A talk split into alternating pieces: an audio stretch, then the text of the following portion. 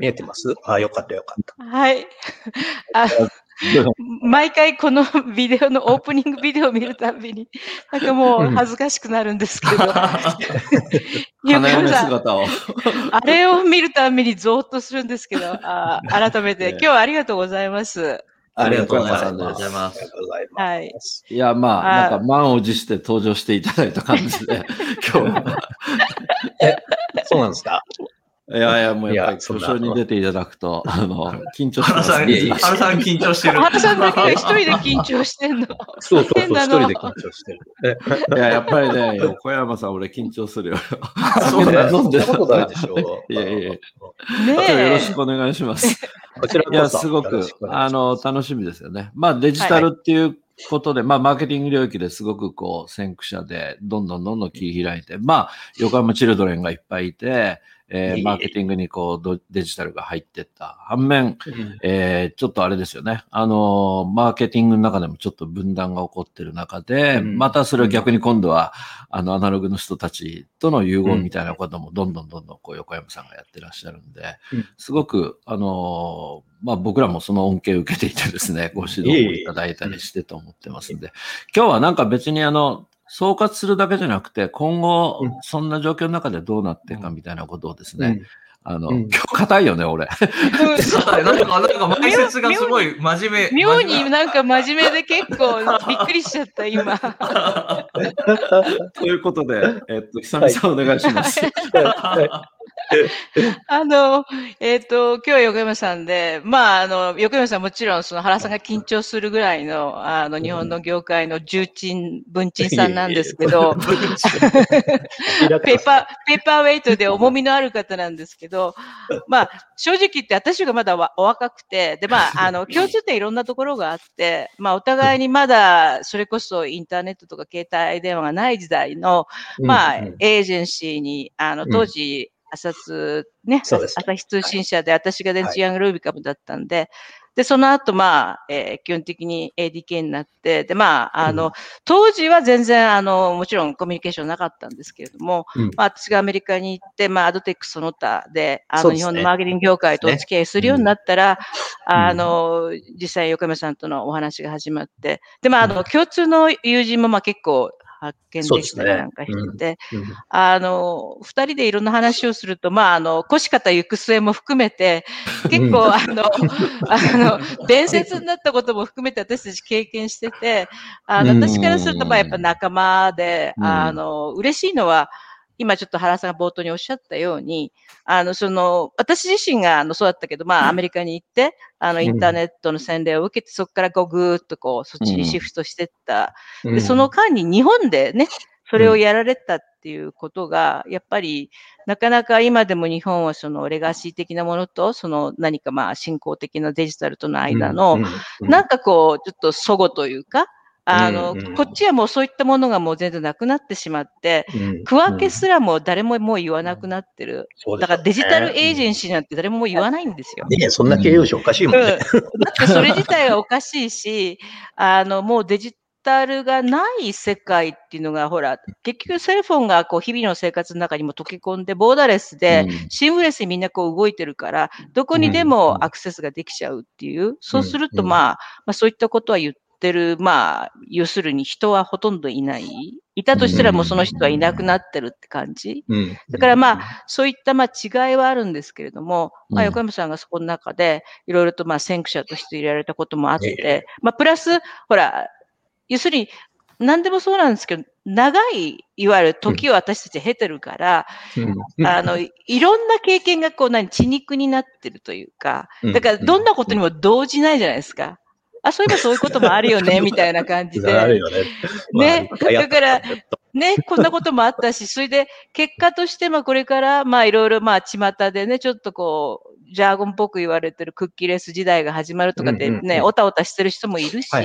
ただ、おたおたっていうのもね、含めて、やっぱマーケティングそのもの本質考えたら、そんなことで商売ができないんだったら、結局かなり狭い領域でしかないよね、みたいな話。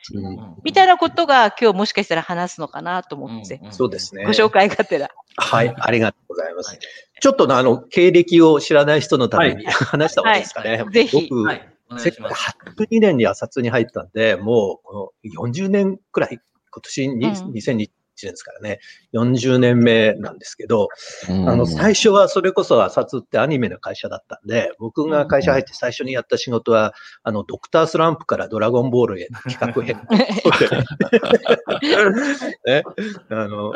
鳥山先生会ったことあるのよ。えー、あの、それで、あの、エポック社とおもちゃ屋さんやってましたね、当時ね。あ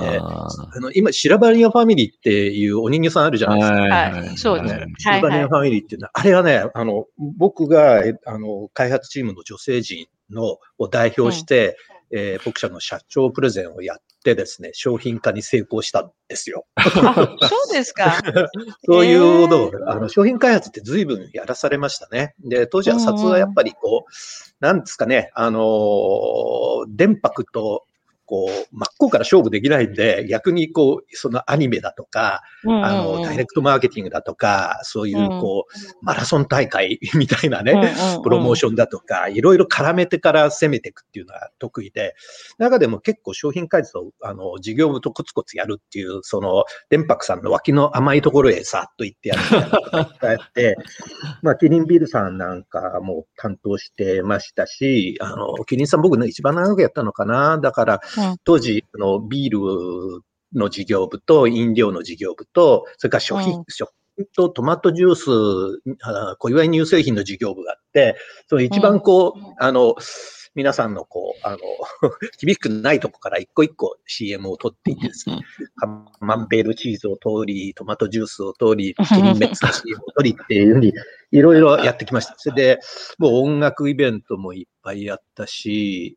あの、キリンさんのキリンカルチャークラブって言って、ヨーロッパのこう、陶器ですね。マイセンだとか、ウェジウッドだとか、ああいうのを毎年1個、1種類、キリンビールのオリジナルビアマグを作って、それを販布っていうダイレクトマーケティングをやるっていうね、うん、そういうビジネスとかもやりましたんで、まあ、すごくラッキーだったんですけど、うん、あの、本当にいろんな範囲のマーケティング活動ってやらせてもらって、うん、音楽はもうグラミー賞とかアメリカンミュージックアード日本に持ってくれたし、東北新社さん、すごくいっぱいし仕事しましたね、そういう意味ではね。そういう、こう、あれがいっぱい82年から95、6年までやって、その間に92、3年に僕、伊藤浄一君に会うわけですよ。あなるほど。デジタルガレージの林君っていうのは学生時代から知っていて、そのデジタルガレージっていうのはフログガレージっていう会社として始まったんですけど、それ3人の創業メンバーの一人が僕の大学の時のあの、バンドメンバーなんですよ、ベース の。その、そういうきっかけで、デジタルガレージさんとあれして、伊藤浄一君に会って、インターネットを教えてもらったのが92、3年。そこから、まだね、ブラウザーがない時代ですよ。モザイクができる前に、インターネットを始めて、いろいろ苦労して、でもこれは来るなって、面白いなと、絶対世の中変わるなと思ってて、でも最初のビジネスモデルってヤフーみたいなこうバナー広告しかなくてですね、やってることは結構、うん、あの普通の今までの若者の広告と何にも変わんなかった。んですで、DAC 作ってメディアレップっていうんだけど、まあ実態は代理店の資本だからメディアを実態レップしてなくて、代理店の方レップしてなくて、とはいえその実態だけでもと思って一生懸命こうメニュー開発を、あのー、メディアさんと一緒に作ってね、枠をこういうふうに作ったらいいんじゃないのとかやったり、そういろんなこう効果を予測するシステムを作ったりね、いろいろして、ね、代理店とちょっと違うモデルになったのは、やっぱり販売の代理だけじゃなくて、テクノロジー用いて配信の代理もしたんですよね。別にサーバーを買ってきて自前で。最初はダートっていうね、ダブルクリックのサーバーのライセンシーだったんですけど、もう日本で使ってるとね、もうモルボットみたいでね、もう全然、もう全然でいろんなトラブルばっかりで、でも日本のローカライズは最後の最後だから、大変でしたよね。だから自分たちで、自分たちでサーバーをものにしようと思ったのが、えー、まあ2000年前後ですかね。そこで、あの、サーバー買ってきて、えー、2億円くらいで、全部買ってきて、自分たちのものにして、で、メディアさんの販売代理と配信代理とレポーターなんかも違うでやってあげるっていう仕組みになった。そこら辺から初めてこう、ずっとやってきた代理店のビジネスとは違うビジネス、ちょっと事業っぽくなってきた感じがあって、ね、技術もちゃんと磨かないとっていうか、自分で作れるっていう限界あるんだけど、やっぱり目利きって言いますかね、アメリカからいっぱい入ってくるんだけど、どれが本当に使えんのっていうのは、結構、やっぱ目利き力ってのは、まあ僕より徳下君ってね、優秀な人がいたんだけど、そういうので磨いていったっていうところが、まあ DSC が一つ優位性があるとしたらそこは強かったなと思っていて、まあ僕もそれに感化して、それぞれその後 DSP やなんかっていうのも、えー、まあ、頭に入るようになってきたんですけど、まあさっき、先ほど冒頭で皆さんおっしゃったように、まさになんかポストクッキーみたいなことが始まって、うん、なんか、あの、わちゃわちゃしてるっていうからね。なんか、やっぱテクノロジーから全部アプローチしているマーケティングっていうのが、やっぱりそれじゃダメだったよねっていうのが、たかだかクッキーくらいで打開するようじゃダメだありますよね。でやっぱり、もともとマーケッターの素養っていうのがすごくちゃんとあって、で、それはなんか、ちゃんと証明されてきてなかったってや、なかったんだけど、なんか、知見のあるそのマーケッターが言い切り型で、まあ僕は大先生だから、これはこうなんですって言われる。その説得力に押されちゃって、あ、そうなんだろうな、っていうふうにやってきたんだけど、それがそれ全部間違いだったわけでもなく、えー、技術の面で言うと、僕一個すごくあの DMP みたいのができてきたときに、拡張っていう技術があったじゃないですか。あの、で、拡張って、拡張のロジックって技術屋さんがやると、全部こう普通にアクションベースで同じような検索をしただとか、同じような URL を踏んでるだとか、そういうものだけがこう関連性があるって言って、相関図を作っちゃってこう拡張するんだけど、もっと違うロジックがあるんですね。例えば普通にアナログのマーケッターがやってたことを応用したら、あの、こうこうこういう人が関連性が高いだとか、ユーザーイメージとしては、こういうライフスタイルの人だとか、こういう感性を持ってる人が一つのこうセグメントだよねっていう、それって、あの、なんだろう、こう技術やテクノロジーさんアプローチだと、アクションベースがないと何も描けないっていう、ログがないと何も描けないっていうふうになっちゃったんで、ちょっとその DMP の拡張っていうのは完全に挫折してたんですよね。で、本当に今になって思うと、やっぱりそこが、あの、既存のずっとやってきた、こう知見でやってきたマーケターのインサイトの発見技術だとか、そういうものをベースにで、それをそのまんまじゃないんだけど、今の時代に合わせた、こうテクノロジーを上手に使ったことで乗り越えられるようなことが、すごく今の時代、こう、明確になってきたなと。本当にそれが、まあ、あの、融合というべきなのか、まあ、もともと、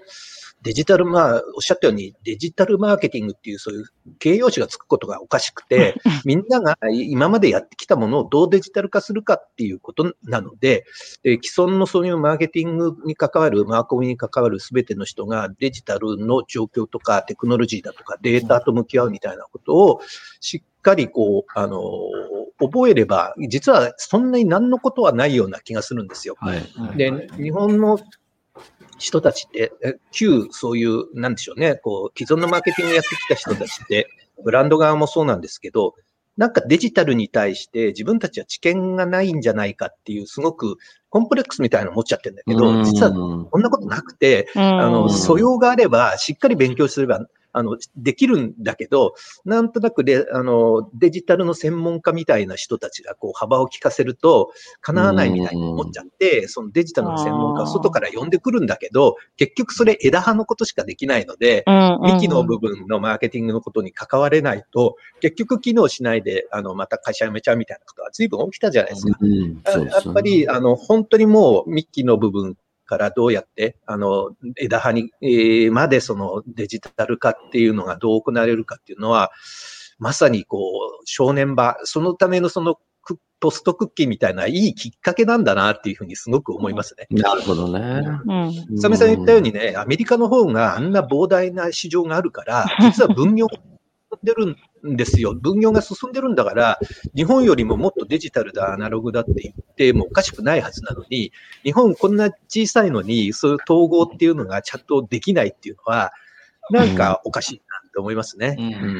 あの、マーケティング発想っていうのが、もともとそのデジタルのもっと前からアメリカだと、うんうん。例えばその雑誌なんかはもうサブスクリプションじゃないですか、昔から。年間購読で。そうそうすると三結局あの、サブスクライバーの持っている、うん。まあうん。言ってみればプロファイリングがもうそこでできちゃうから、うんずーんともうそれこそ100年以上前からそういうもので、じゃあ自分たちのターゲティングオーディエンスはどういうプロファイリングかってもできちゃって見えてたりするじゃないですか。うんでうんそれに合わせて次にじゃあ違うブランドの雑誌を立ち上げると、これもじゃあ合わせてどうですか？で、一緒に購読すれば、例えば20%オフになりますとかって言って、うんでいろんな意味でその、まあ、テストマーケティングのこともいっぱいできたし、うん。で、やっぱりその、ある意味でデジタルがなくても、アナログ時代に、そのうん。マーケティング発想、まあ、マーケット、市場ですよね。はい見る力ということか、まあ、もしくはそれを分析する。だからそれうんうを、あの、例えばその私、日本の、まあ、私がエージェンシーさがよくわかるし、大変高名な、クリエイターと呼ばれる方たちとも随分お付き合いしたし、それこそ、えーっと、まあ、いろんな外国のタレントと呼ばれる、まあ、ミュージシャンで多分ロッド・スチュワートなんかにもお会いしたことがあるんでよくわかるんですけど、うん、みんな、あの、なんて言うんですかね、えーっと、日本って多分その技術的なところに対する尊敬がすごく強いと思うんですよ。うん。うんうん。ある意味で、製造業だから、技術で優れてる。ね。うんだけど、そのマーケティングって発想が、そういった製造業を元にしてみんな、いわゆる高度成長の時にバーッと上がってきたから、うん。ないんですよ。要するに、ないいいものを作れば売れる。で、いいものを作るのは、技術を持っている、その職人さんみたいな感じ。だからそのマーケティング発想がもともとなかったところに、プラス、まあ、広告代理店といった形で、総合エージェンシーができちゃったじゃないですか。だからすごくその、まあ、さっき言ったように、そのアメリカだと分業が進んでるのは、そういったもう、要するに物をどうやって分析し、そのマーケットを描くかっていうところの、みんな結構プロがいたんですよね。ある意味でね。うん。だからこっちはそのプロが育たなかったんですよ。だから言い切りで、ねうん、高名なクリエイターが、この空気感がわからないとダメだよ、君、とかって言って、その空気感のためにアメリカロケに2000万ぐらい使っちゃうみたいな、そんな時代があったわけ。ありましたね。だからそれがやっぱりまだちょっとまだあって、まだそうありますよね、確かにね。うん、そういう方たちをまだリスペクトする傾向もあるし、あとコンプレックス、うん。マーケティングって発想もなかったし、うん。あとその技術系、製造系のマニファクチャリングで物を売ってたから、うん。やっぱりそこに対するマーケターの引け目もあったりなんかする、マーケティングと、やっぱ製造業の場合、マーケティングと技術屋さんってすっごいこうじゃない、うん。うんそうですね。お互いがなんかヘイトしてるみたいなところがある。だからまあその辺がやっぱり、ううんん、定義がないよね。ま、まず、うんあの、翻訳がないでしょ。そうう。経営はマネージメントだし、ね、アカウンティングだとか、ビリングだとか、ああの経営だとか、会計だとか、もともと日本の訳あるじゃない。ま あ他のマーケティングはないですもんね。そう、マーケティングはないのよね。だから、誤解、誤解してる人が多いよね。いや、でも反則とか広告になっちゃいますよね。なっちゃうのねすごい狭い定義になっちゃそうう、んで、すごく狭くしちゃう。そのままこう、あの、部署の分業、文章制度になっちゃってるので、やっぱりそこを超えるっていうのが難しくなっちゃうんでしょうね。だから、そういうところはすごく、うん。だから、まあ、言ってみると、こう、デジタルが出てきたときに、非常にその、あの、部分最適的な、こう、最後の、まあ、刈り取りって言葉すごく嫌いなんだけど、あの、ロワーファネルでこう機能するもので、えーまあ CPA だとか、そういうことでこう、えー部分最適的な CPA を回し、あの、PDCA サイクル回して、まあ言ってみればすごい小さな PDCA サイクルですよね。うん こうここだけでぐるぐる回ってるんだけど、どんどんどん効かなくなっていっちゃう。それは他の変数あるのにそれ見てないからだよねっていうことにしかならないんですけど、あの、そうするとどんどん余計分離してったっていう、あうの、ん歴史がありますよね。えーうん逆に言うと、だから、あの、本当に普通にアナログやってる人たちが、から、あの、デジタルにアプローチした方が、正解な部分が多いんじゃないかそう思いますって気はね。しますね。なかなかやっぱりデジタルカルチャーでこうどっぷり使っちゃった人たちが、うん本当にこう、うんなんですかね、そういうこう全体最適的なマーケティングの方にアプローチする方が難しいような気もしちゃって、そこは、うん、まあ、なんか。融合しなきゃいけないんだけど、な、な、どうしたらいいんだろうっていうのを すごく最近よく思いますね。まだまだあの昔からね、やっぱその話してて、やっぱりアナログ側の人がもう少しこうね、入ればいいなっつって、まあ今はね、さすがにそういうの時代にもなってきてるんでしょうけど、僕はうんそのアメックスで、ね、あの、うん。リーダーの先輩たちがいっぱいいてですね、リーダーズダイジェスト。だからすごくビジネスでリーダーのその、あマーケティング、まあダイレクトマーケティングを、うんやっぱりアメックスで教わってたんで、インターネット入りやすかったですね、すごく。ですよね。CRM とワントゥワンまさにそうで僕もそのはい30年くらい以上前にやってたそのキリンカルチャークラブっていうダイレクトマーケティングで、うんうんそうやってこう、ビアマグをあれするんで、2、3万人くらいの会員が集まるんですよ。そこの、うんえーキリンカルチャークラブ会員。今でも覚えてますけど、で会員ナンバー007は石坂浩二さんで、そういう、そう いう、1個3万円くらいするビアマグ、マイセンとかウェジウッドのやつをコレクションした人なんです高価なんですね。そうなんです。そうするうんと3万人くらい会員が集まるんですけど、もうでも会員はそれ以上増やさないんですよ。もう、うん。その会員たちが他に買ってくれるものは何かをマーチャンダイジングするってマーケティングになる。うんですねうんそれはね、やってて面白かったですね。顔が見えてたんで、その、人のうん顧客定義ができていて、逆に商品定義をどうどうしていくのっていう商材を考えるっていう、なんかデパートの外商みたいなね。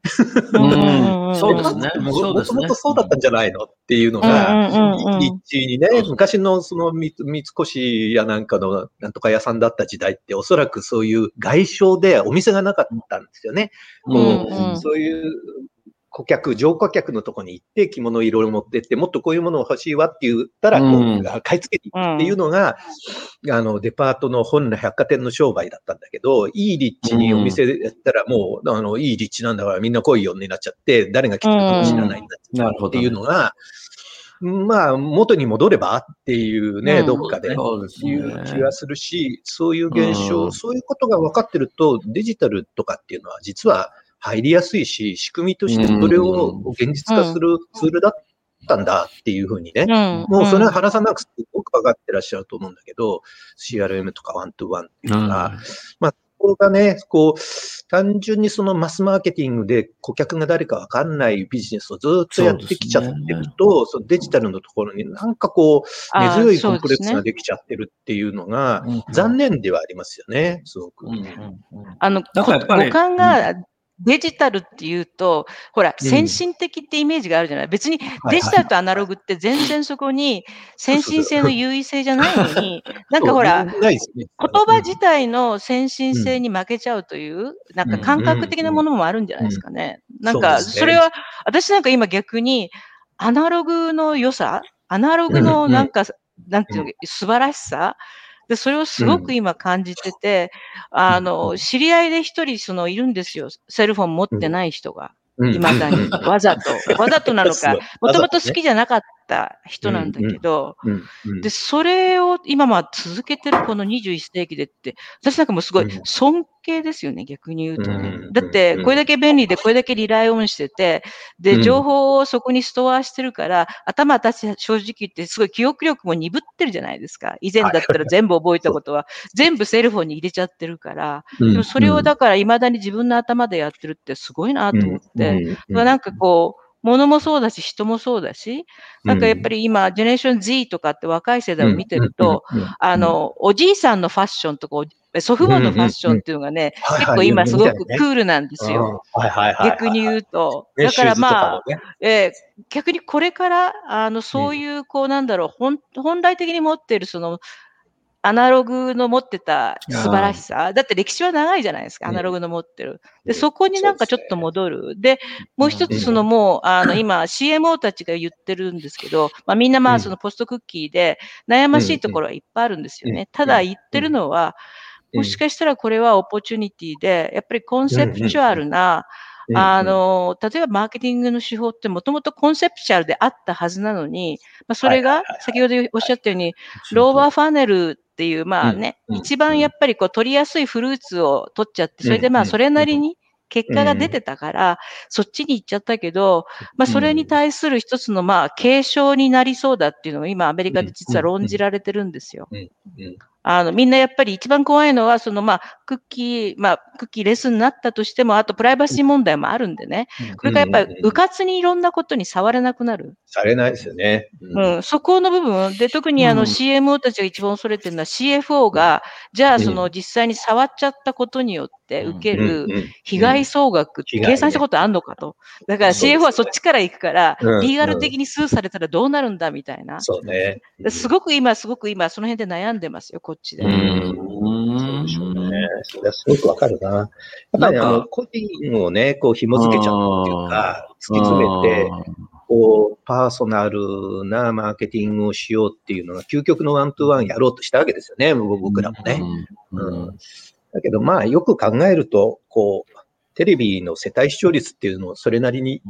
実は意味があって、世帯視聴率と世帯消費って相関してんじゃねえの？とかって、ああ、なるほどね。ざくっ。と考えてもね、あの、家庭だとかもう少し地域だとか、そういうことで考えても、切り口はまだいっぱいあって、それの効果って、ちゃんと検証してなかったじゃないと。なんか夢ばっか見て、一人一人全部ワントゥワンをすべて、そう、スケールを大きくしてっていうのはあったんだけど、何も絶望することはなくて、あの、逆にこう使える、こう、切り口がいっぱい増えたんだろうなとは思いますよね。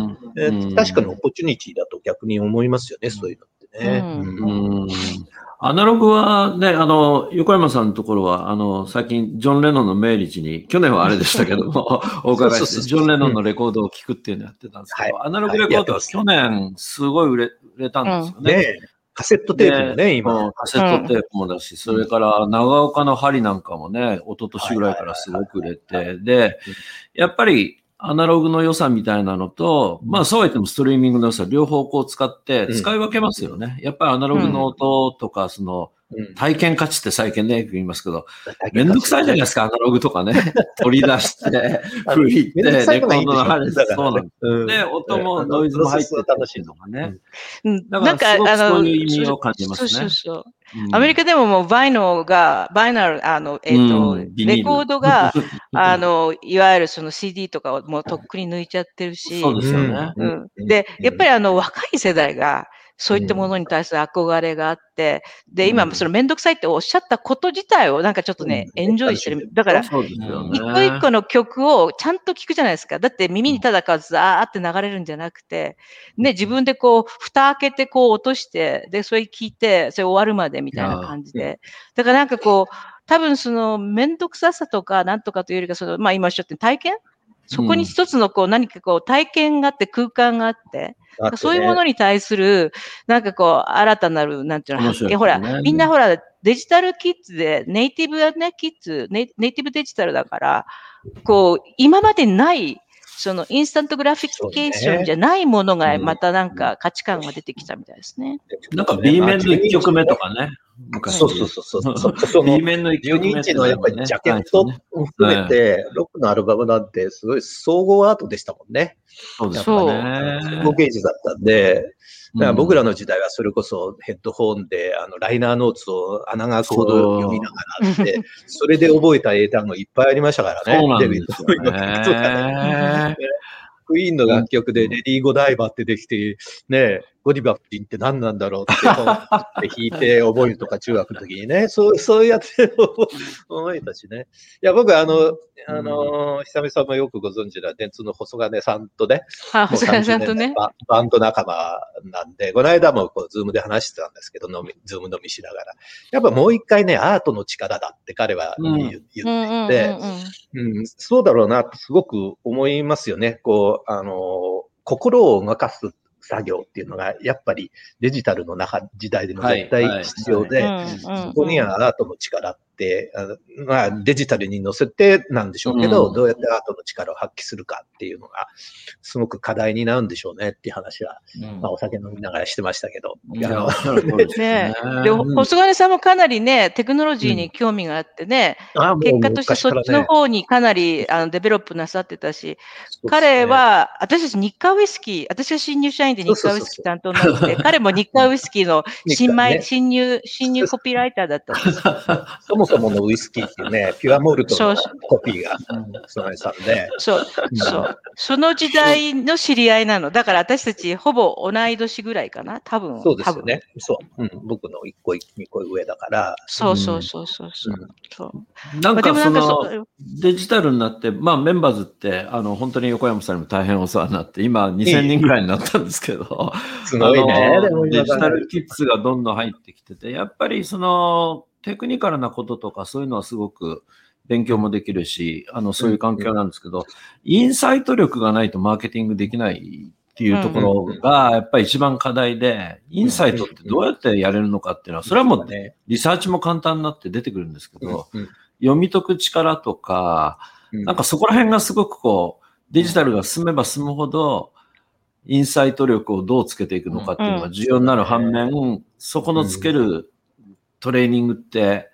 ね。なんかあんでしたっけ？っていうのを思った時いやそれめちゃくちゃ大事ですに、あ僕ね、ねメンバーズのあの若い人たちに研修やりたいな。あ、そうですね。あのね、才能発見の場にもなるんですよ、研修ってやっうん結構ね、うん。デジタル系のエージェンシーで、あの、いろんなワークショップやなんかやるんですけど、うんちょっとこう、コピー書けよみたいな、うできるだけ本数書いてみろみたいなことをやると、こううん。本当に意外なこう女性でね、その、あの、短時間で20本も30本ガーッと書き出す子がいて、これって才能なんですよ、やっぱり。みんな、こう、社長さんが2本書くのに油汗書いてるのに、ポンポンポンって書き出す子がいて、で、そういう、もしかしたら、そういう場の方にうまく持ってってあげた方がいいんじゃないか、だとかね。うん。あの、マインドセットを、こう、なんか刺激する場でもあるんだけど、なんか才能とかの発見の場で、まあ、この間もちょっとお話ししたんだけど、あの、別にその、ジェンダーの話があえてするわけじゃないんですけど、僕はすごく思うのは、デジタル時代ってさっきから言ってるように、アートとサイエンスとかね、その右脳と左脳が行き交うっていう、そうですね。こ情報を合わせるっていうのが、すごく重要な時代になってきちゃうじゃないですか。で、昔は結構分、そう逆に言うとそこ分離してたんだね。クリエイティブとうんメディアプランニングみたいな、全然分岐してて、プレゼンの場で初めて、ああ、そうなんだって思うみたいなね、いうだったんだけど、やっぱりそれデジタルターゲティングとクリエイティブっていうのは、あるいはそのセグメントみたいな話っていうのは、同次元で同じメンバーでやんなきゃいけないみたいなことになってくると、右脳的思考、右脳から左脳、左脳から右脳っていうのを、こう、行き交う能力がすごく重要なんじゃないかなっていう気がしてて、はい。それの訓練ってどうしたらいいのかなっていうのを最近僕すごくよく思うんですよ。うん。でそれで言うと、うん。あの、生理学的に言うと、あの、右脳と左脳をつなつなぐ脳量っていう器官があって、これはね、うん。女性の方が男性の3倍から4倍太いんですね。なのでうん。行き来しやすいんですね。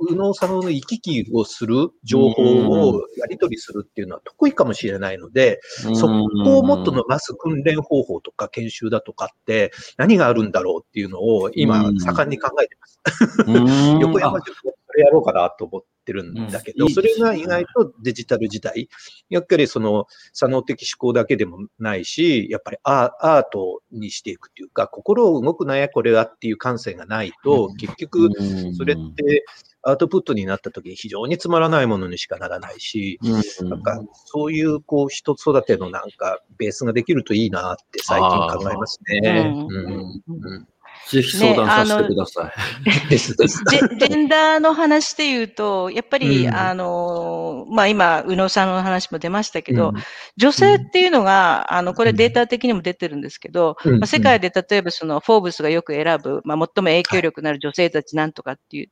で、大抵ですね、今言われてるのは50歳以上の女性の活躍度がものすごく上がってきて、うんで、なぜそうなのかっていうと、やっぱり女性っていうのは、その、日本に限らず、まだまだ、その、世界中のところで、えーある意味でそのソサエティの中の、まあ、いわゆる階段をこう、順当に登れないじゃないですか。まあ、いろんな制約があったりとか、まあ、もしくは偏見があったりして。だけど、じっくりじっくり、まあ、腰を据えてやってる女性たちっていうのは、年齢をこう経て50歳以上になって、それから急にまた花開いてぐわーっとこう伸びてくるんです。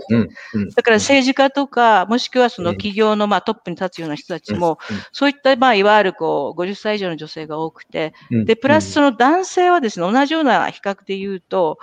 あの、早めにわーっとこう開花するんですけど、まあ、ある意味で年齢が来るとしぼんじゃうっていうところがあって、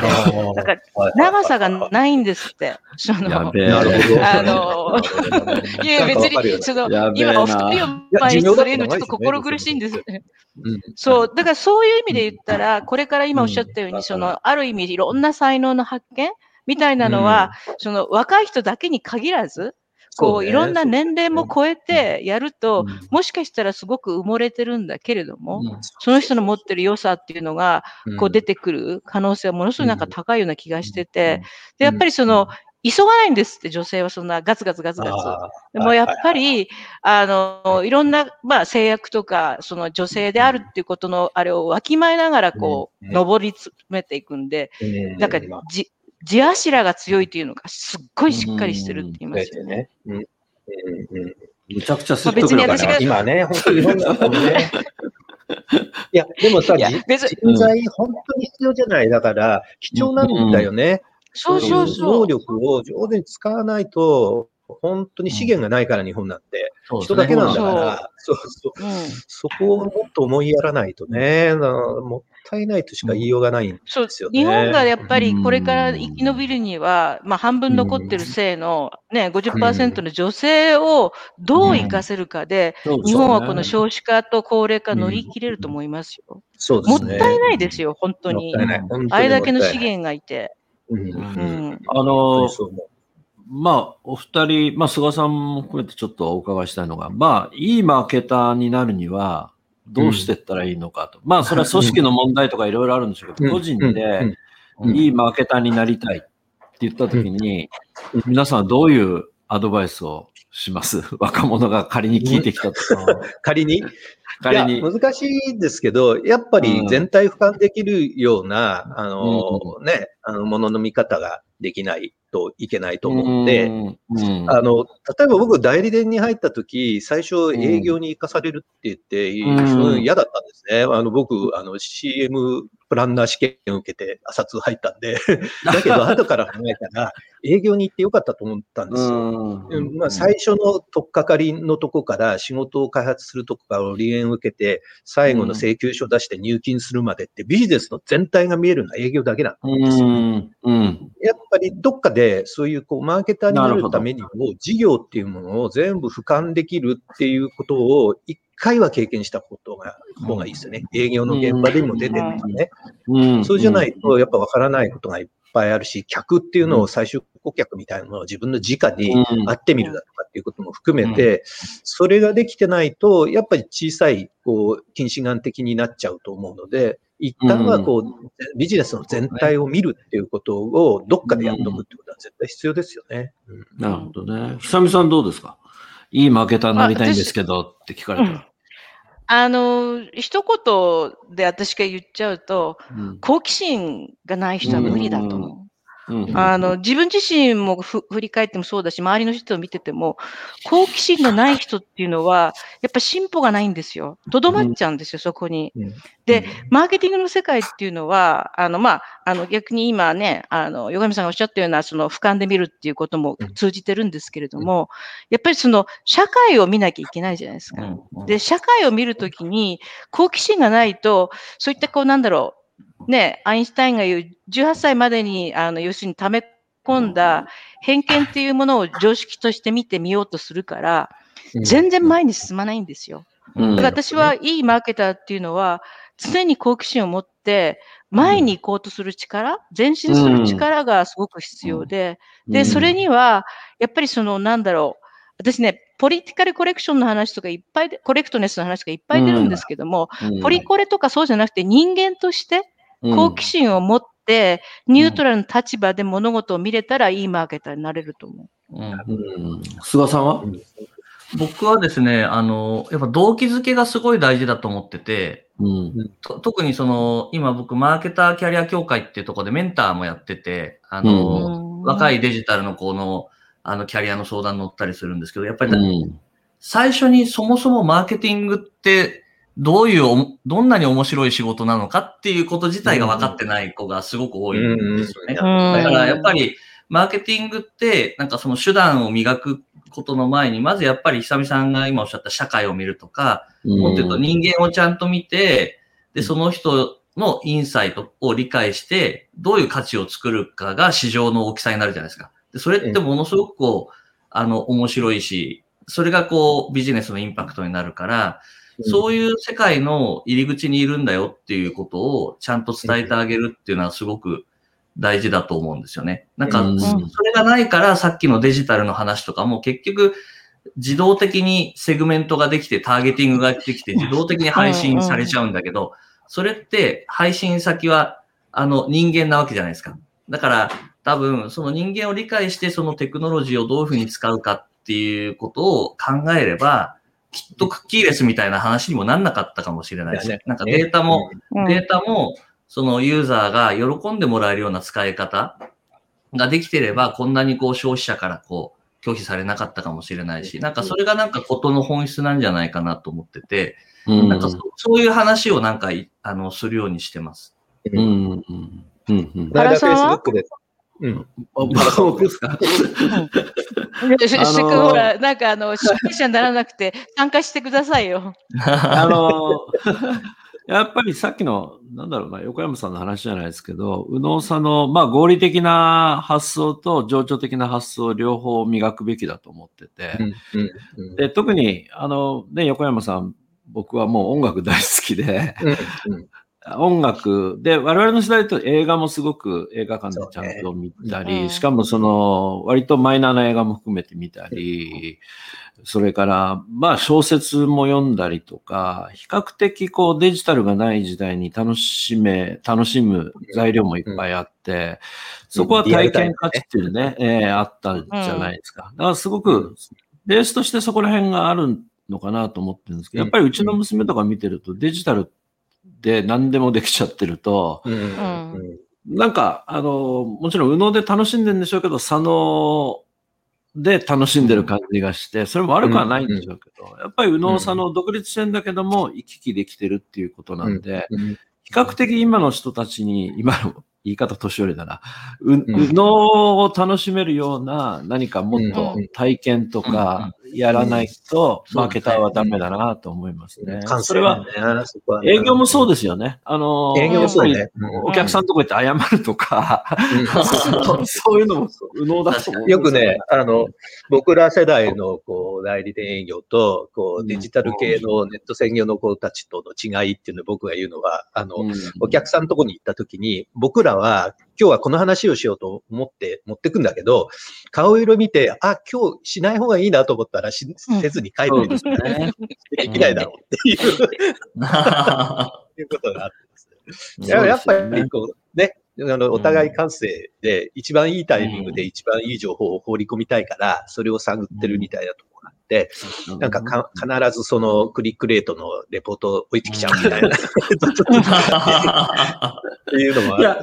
でもそれで言うと、今楽ですよね。まあ、Facebook で繋がってると、日頃の言動とか趣味がわかるから、昔はとりあえず野球の話しようだったじゃないですか。でも今はね、あの、こういうの好きなんですね、なんて言うと、すごく話弾んだりして、うん。キリンのお客さんのために、あの、マイルス・デイビスとデビッド・サンボーンのサインもらったもんな、ちゃん。と。だからそういう、こう、なんていうかね、ね。ことが、うん。やっぱりデジタルって01なんで、0.25とか0.36とか、そういうのがこう、作れないんですよね。それはないよね。右脳だと思うんですね、ファジーにやるそうそうそう。ギターの彫金がないんだよな。なんか、からあの、大体そんな話に結びつけるっていうことも重要ですよね。いや、めっちゃ大事よ。だからやっぱりデジタルって実務で言うとどうしてもほら数字を見たりとか、はい。管理画面いじったりとかになるじゃないですか。うん。そうするとなんかもう決められた UI で作業をするとか、うん。うん。なんかこう、エクセルのなんかこう集計するとかだと、ん。なんか、やっぱり人間から離れちゃうんですよね。どうしてもなんかその、うん。だけど、それって、その数字も一人の人、ね、人であったりとか、ね、管理画面いじると、それはダイレクトにお客さんとつながるとか、なんかそこの想像力がなんかもう一個できると、なんか変わるんだろうなっていう感じはしますよね。そういう感性を刺激する若い人たちにやりたいな。さっき言った僕、あの、昔ね、そのシルバニアファミリーのプレゼンやった時って3枚くらいしかボードがなくて、それも、あの、フォントをすごい研究したんだけど、あの、書いたのって、あれなんですよ。あの、ハイテックよりハイタッチやって書いて、で、それハイテックって、あの、スーパーカセットビジョンっていうテレビゲームで大失敗こいてて、で、シルバニアファミリーだったから、皮肉になっちゃった。んだけど、もう一つは、あの、ベストセラーよりロングセラーって書いて、あの、このね、お人形さんを買ってもらった女の子がお母さんになったら、自分に娘が生まれたら絶対にまたこれ買ってあげようって思えるところまで絶対にやりましょうっていうことを、ワンジェネレーションぐるっと一周しましょうねっていうのを一生懸命熱弁振るったんだけど、それはもう紙に書いてあるのは、その大きな文字3枚くらいなんですよ。で、それでも通っちゃうときは通っちゃうん。で、でなんかそういうこう、人の心を揺さぶるようなプレゼンだとかっていうのが、こうこういうこともあったよっていうのを、今、今だってあるよきっとっていうのを、なんかみんなにこう刺激したいなって気はしますよね。ねあの、全然ちょっと昔話で、最近あの、ごくごく、えー、何、私的な、あの、物語をいろいろ書いてるんですけど、それを書きながら、面白い。あ久見の超私小説といって、私小説を超えて超をつけてるんですけど、そこでね、あの、うん、私が1979年には、まあ、電通に入って、で、80年にクリニックのアカウントを取るんです。日課ウイスキーからクリニック、日課ウイスキーチームがクリニックのアカウントを取るんですけど、その時、まあ、お茶組と、私の場合、まだまだ、ほら、その、いわゆる、いわゆる男女平等法の前だから、で、クリニックアカウント取ったら、えっ、ー、と、部長は男性だったんですけど、課長以下担当の方全員女性だったんですよ。その当時、クラントがもうすでに。で、私がなんかおせちにこうお茶を出して、で、そのクライアントの、まあ、課長さん女性がですね、ところで女性はいないんですかって聞いたんですよ。日課ウイスキーチームに。全員男性なんですよ。私だけが女性だったから。で、いきなり、化粧品ですよ。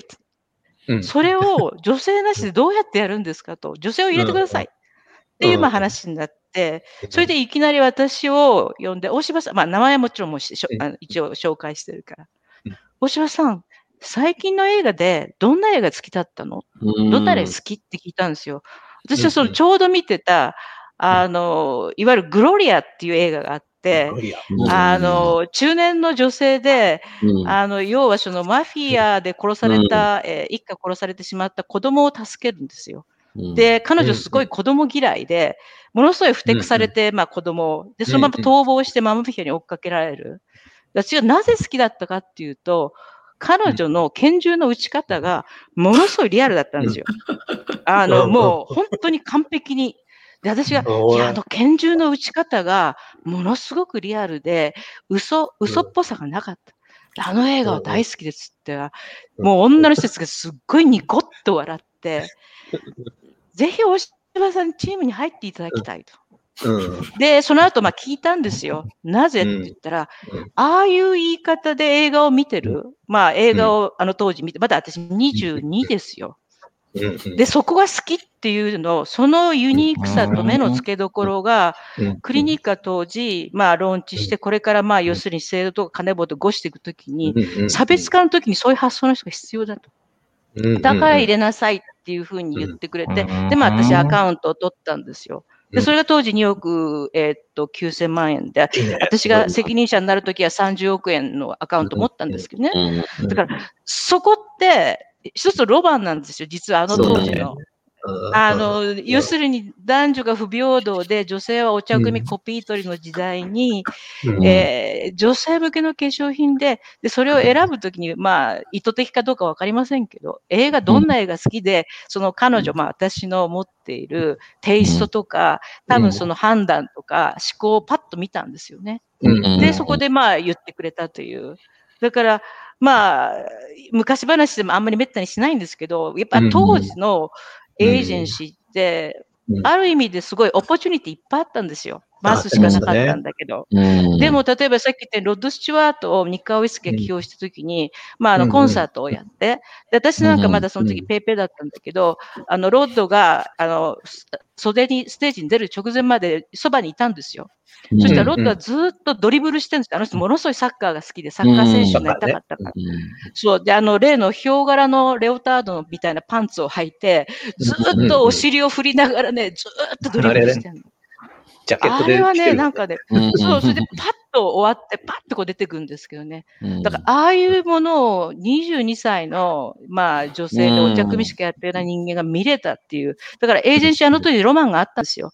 で、うんもちろんその後、まあ、いろんなことがあって、結果としてね、今に至ってるんですけれども、うんやっぱりその、さっきその、まあ、菅さんがおっしゃったように、モチベーションって必要じゃないですか。うん。うんあ私もいつか、それこそロッド・スチュワートでも、あのオーソン・ウェルズでも、えーキャスリン・バトルでも誰でもいいから、そういった人、いやみんなほら、私たち、当時ニッカウイスキーを使ったから、そういった人と一緒に仕事、あーそうオーソンウェルズね。そうなのオーソン・ウェルズも使ったし、うん。だからそういう、こうなんだろう、世界にごしできるようなことの仕事の一端を担ってるって、すごいモチベーションになったんですよね。うん。だから、うん。お茶組じゃなくて、本当に仕事したいと思って、うんうん。そこで、ねじゃあコピーライトで話したりとか、クライアントとやっぱり交渉したりとかって、やりたいやりたいと思った。だからその、今すごくそういったこうロマン、あの、うん。さっきね、あの、イメージがおっしゃったけど、なんかそんなものがちょっと欠けちゃってる？だから、右脳っていうんですか、まあもしくはそのアナログ的というのか、わかりませんけども、そういったところが、もう一回みんなやっぱ持ち込んで、本当の意味でその、なんだろう、うん。マーケティングが、まあ本当はロマンも含めて、ロマンがあって、プラスそこには人を見る力があって、で、あと社会を見す見据える力があって、うんそれをうまく活かすには、うまくデジタルとかテクノロジーを使えばいい。当時、よく言われてたのは、時間があったら大芝、映画館行っていいって言われたんですよ。言ってね。うんお茶首やって、それで掃除して、それで全部その掲載誌片付けたら、うん映画館行って映画見てこい。うん。それこそが僕たちにとってとっても大切なんだっていうのをね、よく言われたんですよ。そううん。うん。なんかやっぱりこうデジタル出てきて、なんでしょうね、感性をちょっと否定する風になっちゃったし、我々もその感性だけでやってたマーケティングじゃなくて、うん。やっぱり数字が大切だよ、サイエンスが大切だよっていう風にうん。言った反面、その感性が今度は失われてきて、気がつくとそのデジタルがやってるあのサイエンスは AI がやるようになっちゃうんで、やっぱり感性を磨かなきゃって、やっぱ最近こう行ったり来たり僕もしてる中で言うとまた戻ってきて、まあ、AI をうまく使うっていうことで言うと、感性を磨くしかないんだろうなっていうのはすごく思いますね。マーケティングにおいては特に。数字とか数学も結構、あの、美学があるじゃないですか。方程式って綺麗じゃないと意味ない。綺麗ですよね。はい。なんかやっぱりそういうセンス、あの、るうん。そういうこう、磨きたいなって、どういうきっかけで若い人にそういうこう、感性とか動機づけだとかね、こう夢を持ってっていうのをこう注入したらいいのかなって、なんか具体的に考えたいなって常々。やっぱこの業界って昔に比べると、やっぱりこのままだと本当に優秀な人入ってこなくなっちゃう気がして、あの、それは心配。残念。うんね。だってう、ん。すごくやってきて、こんな楽しい業界ないじゃんって思うんだよね。結構楽しい業界なんだけど、と思うんだけど、うん。そこをもっと楽しいとこだなっていうふうに、あの、夢持って入ってきてもらうためには、やっぱりもっとちょっとあ新しいスキルを開発して、そういうキャリアを持つと、こんな成功するんだっていう、こう、道筋だとかね、キャリアステージの新しいあり方だとかね、あ、こんな体制する人が出てくるんだ、面白いっていうふうに、こう、先行事例を新しいスキルモデルの中で作って方法ってないんだろうかなっていうのが、もう62歳で他にやることなくなってくるんです。そのこと そんなの考え考えるけどね。うんそれ言うと、さ、いやさんにさ、まだはいと怒られちゃうんだけどさ。まだうんと若いから、あの、あれだけど。嘘だただ、言えることは、なんかでもやっぱり、ううんん、あ、どうぞ、菅さんどうぞ。あと、あ、でもね、僕、横山さんの話すごい分かって、やっぱり僕もじ、じ自分自身がちょっと苦労したのは、うん。やっぱりデジタルに詳しい人間っていうパーセプションがすごいあったんですよ。うん5、6年前まで。うん。うんだから、デジタルマーケティングの手段とかテクノロジーとかの相談を菅にするっていう、うん。はいはい。あー。あの、認識が周りにあって、で、それを剥がすの、まあ、あそれは持ってるんだけど、そうじゃなくてもっと、うんその、マーケティングの本質とかインサイトとか価値を作るとか、そういったところを、に、あえてデジタルは少し置いといて、やっぱり、うんあの、やらないこと決めて、そっちのこう経験とかキャリアとか仕事に集中したんですよね。で、そそうしないと、うんなんかそのパーセプションって変わらなくって、周囲からの。うん、だから、ひょっとすると、一個その、なんか今デジタルやってる子たちに一回その仕事辞めさせて、うんあの、しばらくやっぱりこうアナログな経験を思いっきり、あの、うんするためのチームとか組織とか分離してあげるみたいなことは、なるほど。なんかや、やってもいいのかなっていう気はしますね。うんうんそうね。そうかもしれないね。なんか、うん便利屋、便利屋的にどんどん行っちゃうんですよね、そっちに。そうね。ああ、なるほそうどね。はいはいデジタルできる子ってなっちゃうので。うんあの、なんかトレーニングとしては横山さん言ってたコピーライティングをともかくいっぱい書かせるって、しかもうん鉛筆で、紙と鉛筆で書くっていうのはね、なんかいいですよね。キービジュアルみたいなのをちょっと絵描いてみるとかね。うんうん一回キーボードを置いて手で書くっていう、五感でちょっと表現するっていうことが。いいトレーニングになるんじゃないかなとは思ってますね。やっぱり僕最近ね、あの、いいコピーの本があるじゃないですか。ああいうの読んでると、コピーってすごいなと思いますよ。やっぱこれで金取れるなっていうのは、あれ読むとイメージができるし、あとはなんか杉山幸太郎さんの仕事とかやっぱりもうなんかうん。時代を超えて素晴らしいなと思うし、うん。ね。ああいうのをなんか若い人に読んでもらったね。うん。うん。なんとなくだからそこら辺がこう、やれると。昔、あの、資生堂さんの宣伝部にいた小野田隆夫さんっていう有名なコピーライターね、はい。はいあの人とかい。うキャンペーン。うんで、キリンビールの、あの、生のプレゼンで一緒にやってもらったことがあって、彼が独立して最初の仕事やってもらったんですよ。でやっぱりね、なんだろう、その時言われた言葉が、すごく今でも覚えてるんですけど、横山くんさ、キリンさんっていろいろ調査かなんかいろいろ好きなところだから、こういうふうにああいうふうにって言って、条件付けいっぱいあるでしょって。まあ、あると思うんですけど、その大御所のコピーライターにああだこうだっていうのも、なんか気が引けるなと思ったんだけど、いや、できるだけ俺を縛ってくれって言うんですよ。あの、うん。表現を出すってで、こう条件付けをいっぱいすればするほどしてくれと。うん。その中でひねり出してやるから、俺を縛れって言われたんですよね。へそんなことかっこいい。普通のコピーライターに言われたこと一回もなかった。か ら、もうびっくりしたはジェダで出てきたね、コピーも。すっごい骨太でね、もうすごかったですね。なんかそういうこう、才能に直接ふ触れたりする機会なんかも、なんかみんなあるといいなっていう、うん、気がする。やっぱりね、目鱗になるし、うんなんか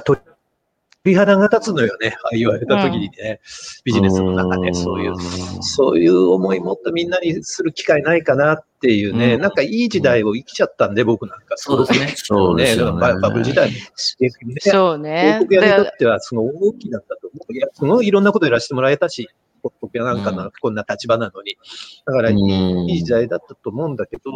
そんなことばっかり解雇しててもしょうがないから、なんか今の時代に、まあそうね、螺旋状で同じとこにいないわけだから、でも同じ風景になった時に、なんかそれを上手にね、消化させて、はい。こう今の時代に消化。それは今の時代に消化するって何もデジタル化ばっかりじゃないと思うので、はい。そういう、そういうこう視点とか、新しい発想とか、新しいアート感覚だとかっていうことを、なんか武器にしてもらって、それこそ、うん。まあそういうど、含めてね、あの、新しい世代が、こう、この業界だとか、マーケティング、コミュニケーションの業界を引っ張ってってほしいなって気がしますよね。そのためになんか注入できる要素があればね、やりたいな、実に。うんうんあの、うん私、今もジャムでもう10年以上、スバルの、まあ、製品、商品企画とか製品開発にお手伝いしてて、あの、アメリカ人のインサイトを、まあ、いわゆる提供して、分析提供して、で、彼らは5年後、10年後に必要な車をまあ企画作るんですけど、あの、いろんな意味で、私がその仕事が大好きな理由は、やっぱりその、今を見ながら、5年先、10年先の人間の生活がどうなるかっていうのを、まあ言ってみれば、まあ分析しつつ、こうなるんではないかみたいな形で、あのまあ、要するにこう結論付けてる。で、まあ大体、まあまた新たなプロジェクトが始まります。ので、4ヶ月、3ヶ月か4ヶ月ぐらいは、もう没頭して、そのどういうふうに、あの今回のこのテーマで、えっ、と人間心力を深く深く掘っていくかみたいなことをやるんですけどね。で、やっぱりマーケティングの世界の醍醐味って実はそこにあって、もちろん既存の顧客分析って AI でも簡単にできちゃうじゃないですか。だけど、結局これから、えー、顧客でなるであろう、社会の中に生きる人たちの生活そのものを見据えるみたいな形で、でもしかしたらその、えっ、ー、と、どうしても直近のことしかみんな言わないじゃないですか。間近のこととか。だけど本当はじゃあ5年後、10年後、20年後、30年後の社会ってどうなるんだろうと。今言ってることが、実はもしかしたらもう全部なくなっちゃうかもしれない。ぐらいな感じのものを、こう、やっぱりみんなが、先ほどね、冒頭に言ったように、あの、えっ、ー、と、横見さん冒頭おっしゃったように、俯瞰で見るっていうところをもう一回、こう、ちゃんと学学ぶというか、そこを例えば横山道場で、日本の人たちにもっと教えるっていうのは、それができるのは、まあ私たちほらね、さっき言ったように、日枝のアレみたいにもう、あの、有志以前からマーケティングの世界を知ってるから、どんなネタも出てくるじゃないですか、事例で。私なんか言おうと思えばいくらでも。横山さんもしっかりだし、だからそういうところの部分がもうみんな欠落しちゃってるから、やっぱそこをもうちょっとこう、有形化して、もしくは、あの、ビジュアライズして、もう少しみんなに知らせるってことも、まあ、もしかしたら必要なのかもしれない。さっきのそのね、小野さんのあの発言みたいに、やっぱ縛る、縛ってほしいっていうね、結構痺れるじゃないですか、そういうことが言って。る。で、それを、じゃあ、あの、セグメントしたデータでどうのこうのじゃなくて、縛ってほしいっていう、その一言に凝縮されてるから、なんかそういったことも含めて、もう一回もう、あの、日本のマーケティング業界もちょっと立ち戻るというよりかは、もう一回こう、みんなが、あの、 enjoyable、joyful ななんかワールドに持っていけるようにね、できたらいいなっていう。いいですよね。なんかとかくマーケティングだけじゃなくていろんなのがこう分断されてる時代で、やっぱりマーケティングがなんか左脳と右脳の数字とアートみたいな話になってるんですけど、で、なんか10年、20年ぐらいそこの闘争論があったじゃないですか。こっちの人とこっちの人で。はい、はい。でも今この両方やらなきゃダメだ。で、しかも AI 使えればこっちが簡単だったんで、あの本当にその両方を統合してやる仕事がマーケティングですよね。で、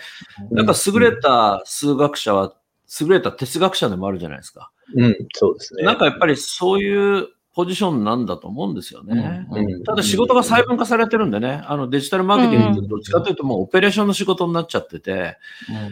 うん、で、それはもう AI に任せようと。ただそこを知ってないと、うん、あの、ただのアートになっちゃうんで、やっぱりそのうまく両方を使って、でも磨くべきはやっぱりインサイト力ですよね。そこがないとマーケティングできないから。だから我々はインサイト力はね、こう学生の時代とか昔アナログの人たちは結構いろいろ持つ要素っていうのはインプット入ってるんでしょうけど、うん。うん、なんかそこの体験若い人もっともっとね、やれるといいですよね。うん。なんか、そういうコピーライターっていうのがね、ななんかい,、まいちどこにいるのか分かんなくなっちゃった時代になっちゃったけど、さっき言ったそのコンセプトだとかね、コピー、キーワードみたいなものを磨いたりっていうので、ちょっとやってみたいな、みんな。うん、すごくまださ、うん、才能持ってる子いっぱい生まれてると思うんだよな。うん。うん、ちょっとそのあたりは、オフラインで話しましょうよ、ぜひ。横山塾とかね、菅さんもいろいろね、若手を指導してる中で、ちょっとぜひ相談乗ってもらって、はい、ぜひぜひと思ってます。あの土曜の朝9時からお送りしてまいりました。時事放談もそろそろ。時事放談。細川隆ですけど、ちょっと最後に、あの、横山さん、なんか、あの、はい、まあ、若い人たちが見てるかどうかあるんですけど、うん、あまあ、まあ、これからのマーケティングとかについて、ちょっとその、なんか一言、いただけると。あの、ポストクッキーだなんだかんだの流れっていうのは、あの、本来のマーケティングに、こう、ある種、あの、戻ってくるし、もっとダイナミックな世界に入ってくると思うので、面白みが増えると思うんだよね、きっと。あの、うん。あの、すごく頭で考えて、こう、コンセプト出しをする、インサイト発見するっていうことも、デジタルにアウトプットするんだけど、そういうこともすごく十分にこう必要になってくるし、そこでなんか描いたビジョン、こうイメージみたいなものが価値を持つ、またなると思うから、あのうん、決して面白くない世界じゃないよっていうこと、楽しくなるからもっときっとっていうのが大事です。でそういうのぜひみんなで磨き合いましょうよっていう感じですかね。うんやっぱり楽しい世界だっていうのをもう一回僕らが再構築しなきゃいけないですね。面白いよ、本当に。ね。面白かったもん。うんじゃあ、久美さん最後にクロージングで。失礼。ちょっと待って、なんか喉が。あの、ね、冒頭にもずっと話しましたし、まあずっと今お話し続けて、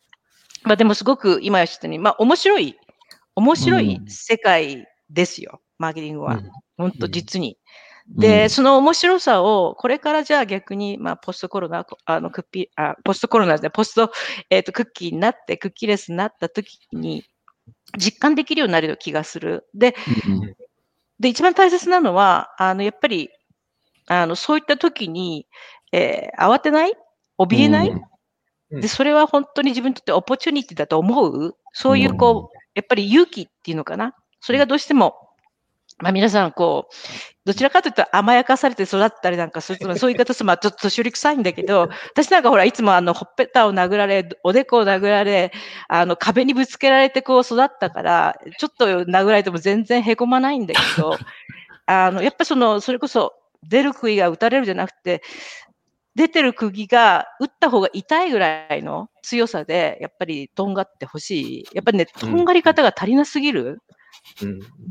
かぶいてほしい。うんかぶく、かぶくから面白いんですよ。そう。歌舞伎者になってほしい。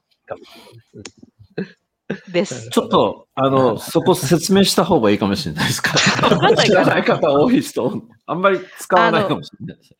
歌舞伎っていうのは、要は、その社会に対して、別にその、なんで、反社会的じゃなくて、自分のスタイルを持って、これでいいんだっていうふううんに自己主張し続けるんですよ。絶対に折れないで。